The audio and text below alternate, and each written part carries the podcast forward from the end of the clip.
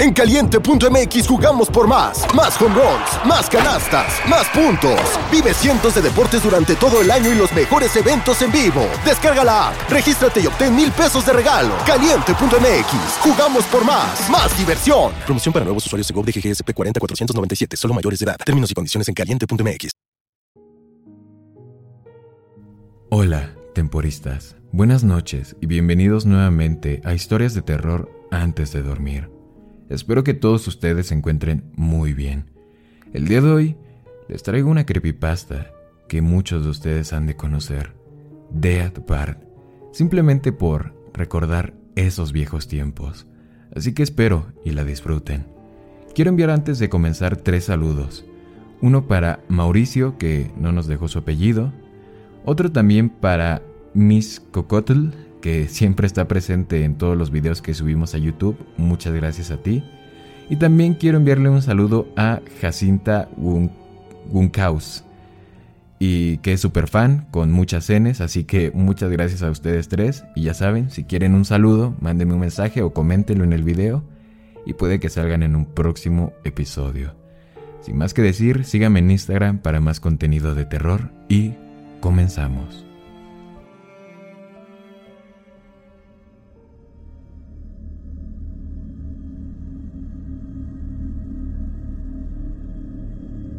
Dead Bart. Bangor, Maine, noviembre de 2003. Richard Sweden se vanagloriaba de ser uno de los mejores coleccionistas de videos extraños que existían en todo el país. Gracias a una sustanciosa herencia por parte de sus abuelos maternos, Richard podía disfrutar de una vida libre de preocupaciones y se había dedicado en los últimos 20 años de su vida a buscar esas películas y videos que todos querían ver pero nadie quería encontrar. Entre sus más preciados tesoros se encontraban algunas de las primeras copias de Ciudadano Kane o la mítica y terrorífica Le Fin Absolute du Monde, la que dicen es la película más aterradora de la historia y que solo se estrenó en el Festival de Estiges, España, provocando una histeria jamás vista en los espectadores, por lo que fue retirada. Ahora, Sweden había conseguido por fin lo que tanto ansiaba durante muchos años. Era un fan absoluto de la serie de Matt Groening, Los Simpsons, que llevaba ya 14 años en antena y no parecía tener visos de terminar pronto. Uno de los mayores placeres de Sweden era sentarse en su sofá y ver capítulos de esta serie animada, uno tras otro, como si fuese un maratón en su pantalla gigante. Podía pasarse horas así, sobre todo, si incluía alguno de los capítulos especiales que solo él y unos cuantos más afortunados poseían. Pero esto era especial. Lo que hoy tenía en su mano era algo diferente. Había conseguido hablar con el propio Gronin a la salida de una convención para fans en Boston un par de días atrás. A pesar de su fama de malhumorado y poco hablador, Gronin la había saludado con toda la educación del mundo y habían estado charlando durante varios minutos sobre la serie y los capítulos especiales. Fue entonces cuando Sweden le preguntó por aquel episodio del que todo el mundo hablaba, el episodio 7G06, también conocido como Dead Part. Gronin se quedó temblando en ese momento y parecía estar a punto de llorar. Sin embargo, sacó un papel y le apuntó una dirección en él, marchándose enseguida. Hacía tiempo que Richard había oído hablar de aquel episodio supuestamente perdido, en el que Bart moría. Pertenecía, según los rumores, a la primera temporada, y estaba previsto que se emitiese, pero los creadores tal vez consideraron que era demasiado fuerte para una serie de dibujos. De hecho, David Silverman, uno de los productores de la serie, abandonó una conferencia que estaba dando hace unos años cuando fue preguntado por este mismo episodio.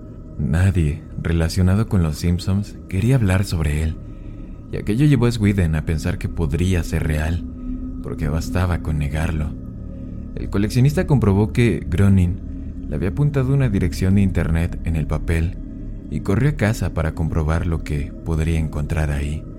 ¿Acaso sería el famoso video perdido?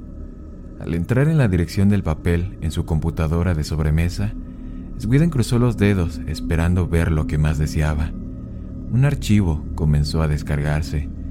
Aunque parecía tener una extensión extraña, no tardó mucho en estar totalmente descargado. Sin embargo, la computadora parecía volverse loca y finalmente terminó apagándose. Cada vez que lo trataba de encender, la computadora se volvía a colgar, como si tuviese un virus o algo por el estilo. Aquel viejo cascarrabias se la había jugado. No le gustaba hablar del episodio, y harto de que tantos fans le preguntaran, seguramente habría creado esa página para quitárselos de encima y darle su merecido. Pero Sweden era más listo que eso, y había conseguido copiar el fichero descargado en un CD antes de tener que reinstalar de nuevo el sistema operativo de la computadora.